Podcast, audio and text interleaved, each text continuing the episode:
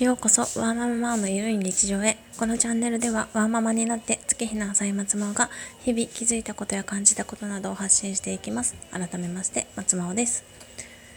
昨日ね継続と惰性の違いについてお話ししたんですけどまあそれがプレッシャーになって何話したらいいかなと思ってなかなか収録できなくって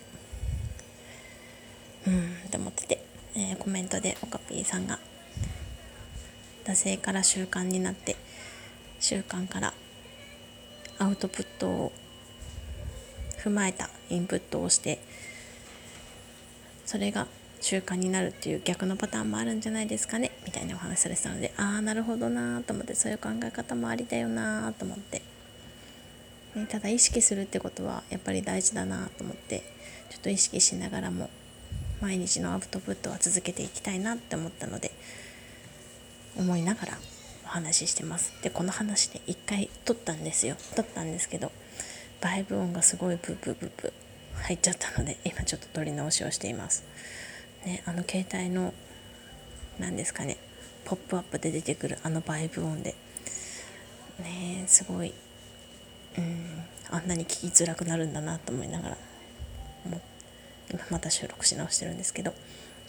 で今日何の話しようかなと思ってたんですけど私ファイヤータブレットを Amazon の初売りで買ったんですよ。でそのお話ししようかなと思ってるんですけどでそれを買った理由が Kindle Kindle の本をあの目で見るんじゃなくて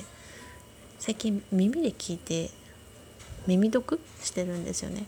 でそれが便利でそれだといろんなところで聞けるし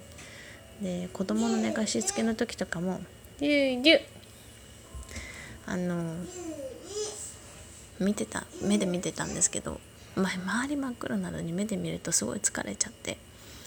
すごい嫌だったんですけど耳だと全然そんな負担がないので耳にしようと思って。で今まで私アンドロイドなんですけどアンドロイドだアンドロイドだとトールバックっていう障害者向けの方法で聞き耳読はできてたんですけどそれだとねちょっと操作がちょっと面倒くさくって。なーに葉っぱだよ葉っぱ。葉っぱ。そうそれだと操作がめんどくさくって。で Kindle タブレットか Fire タブレットだと Kindle の読み上げ機能があって画面がオフになっても葉っぱいっぱいね。葉っぱいっぱい。そう画面がオフになっても読み上げてくれるっていうので買ったんですけどその設定でねいろいろつまずいてなんかそう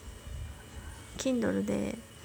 Kindle じゃないか Fire タブレットで読み上げるためには音声をダウンロードしなきゃいけないらしいんですよまず。でその音声ダウンロードが1日経ってもできなくて。で Q&A 見て対処したけどできないから問い合わせしたら工場の出荷状態に戻してくださいって言って一番最初の初期設一番最初の本当に最初のリセット状態に戻してもう一回 w i f i からつなぎ直してよしと思ったらダウンロードできてじゃあその次と思ったら今度画面オフになると Kindle の読み上げが止まっちゃうんですよ。マジかと思ってそれで Q&A また見て操作も全部してまたダメでもう一回問い合わせをしてそしたら Amazon から確認したいことがあるから電話くださいって言われて電話、まあ、折り返しがかかってくるやつをかけてそしたらなんかさっきそうそれでメールしてあの折り返しの電話をするようにってきたからかけ直したんですけどって言ったら確認しますって言ってでちょっと時間かかるからまた折り返しますって言われて10分かな15分かなもうちょっと経ってるかな待ってても連絡来なくて今この収録また始めてるんですけど。ね。機能としてはねすごくいいんですよね別に。重くないし。で私ファイヤータブレットの一番安いやつ買ったんですよね。ファイヤータブレット7かな。のファイヤー7っていうのかな。やつで。全然私は Amazon プライム会員でも何でもないので別にビデオとか見るつもり映像？見ることって多分ないかなと思って。